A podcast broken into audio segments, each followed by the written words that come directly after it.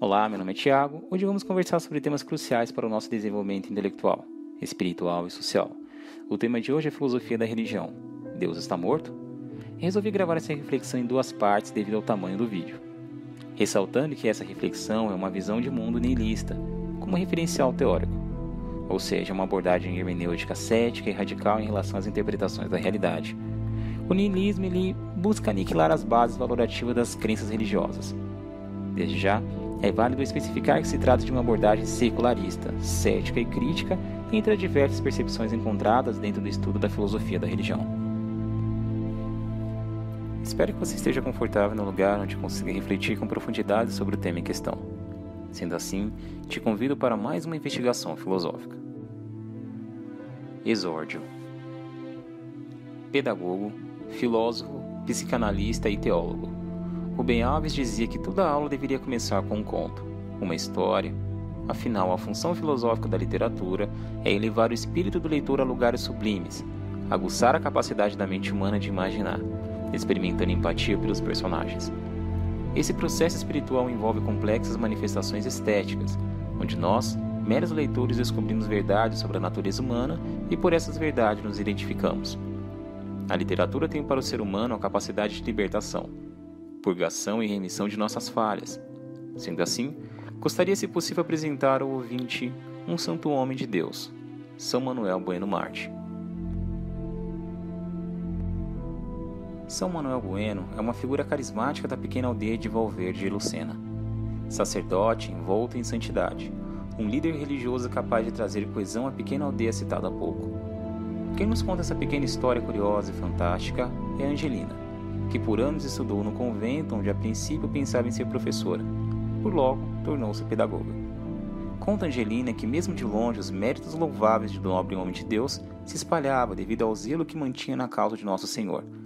Assim passaram-se cinco anos no colégio, e a jovem Angelina retorna para a pequena aldeia de Valverde de Lucena. Mal chegou à aldeia, e o assunto não era outro no ser São Manuel Bueno. Angelina sabia que com sua bênção teria uma vida regrada à causa de Cristo e aos pobres. Estava ansiosa e pronta a se juntar à grande comissão de Cristo, junto àquele santo homem.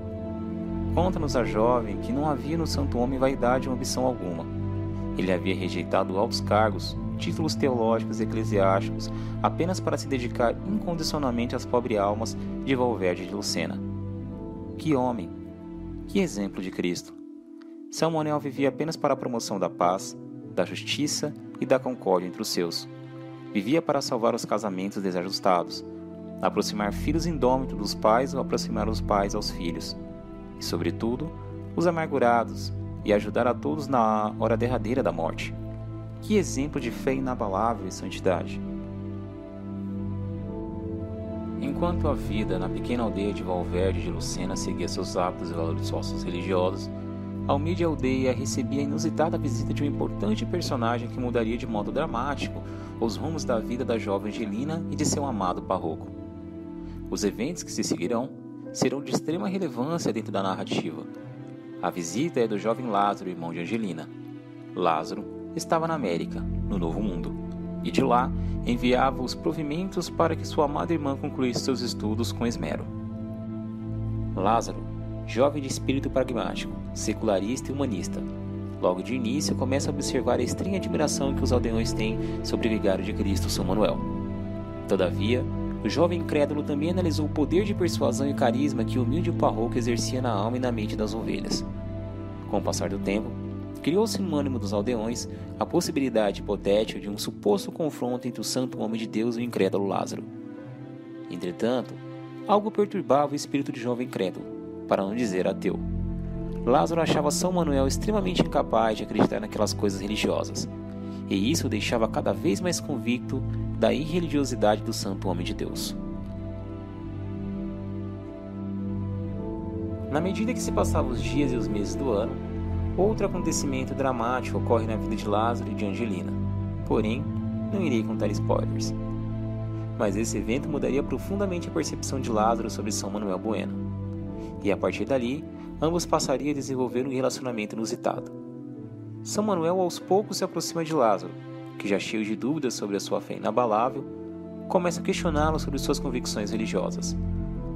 Aos poucos, Lázaro começa a frequentar a congregação, para o estranho espanto do povo. Ato visto como extrema persuasão e de excelência de São Manuel na conversão do jovem crédulo. Certo dia, conta-nos Angelina, durante a liturgia da comunhão de Lázaro, isso mesmo, da comunhão de Lázaro, toda a aldeia compareceu em massa. São Manuel estava branco como a neve, pálido, alguns diriam, e tremia de modo compulsível a ponto de deixar cair a hóstia no chão. E o povo, vendo o santo homem de Deus cair nos prantos, começaram a chorar também, comovidos pela presença real que pairava entre todos. Mas Lázaro sabia o real motivo daquela comoção. Uma grande alegria pairava sobre as pobres almas de Valverde de Lucena, e mais especificamente sobre o espírito de sua irmã, Angelina, que logo tratou de desabafar com o jovem novo convertido. Nesse momento, passarei a narrar um dos mais intensos e dramáticos diálogos da literatura desde o Grande Inquisidor de Dostoiévski. Um diálogo extremamente profundo que expressa a condição de muitos que possuem uma confissão de fé, independente do credo. Angelina, extasiada e arrebatada pela felicidade, dizia ao irmão: Veste como alegraste a todos, Lázaro. Foi por isso que convertestes, não foi? Em seguida, Lázaro, pasmo e trêmulo como São Manuel no momento da comunhão, fez Angelina sentar-se na poltrona pediu que se acalmasse. Respirou profundamente e, como numa confissão pessoal de fé, disse como São Manuel tinha persuadido, para que ele não escandalizasse o povo, para que desse bons exemplos, para que fosse às reuniões na paróquia, para que, como ele, fingisse acreditar, mesmo não acreditando em nada. Pois assim, só assim as pessoas seriam felizes na pequena Valverde de Lucena. Angelina, consternada, Gritava se seria possível isso, alguém estar engajado nos assuntos religiosos e não crer em nada. Lázaro disse: Sim, minha irmã, é possível. Lembro-me de quando questionei São Manuel que me pedia para mentir. Ele, gaguejando, Não, não, dizia ele, isso não é mentir. Viva repetindo e acabará acreditando. Mesmo não conseguindo acreditar nem entender, perguntei: Mas o senhor, depois de tantos anos celebrando a missa, passou a acreditar? O padre bruscamente desviou o olhar e se encheram de lágrimas, e foi assim que o jovem Lázaro descobriu seu segredo. Então, minha irmã, disse Lázaro, compreendi o motivo de sua santidade. A história não termina nesse ato. O final dessa narrativa fantástica fica com você, caro ouvinte.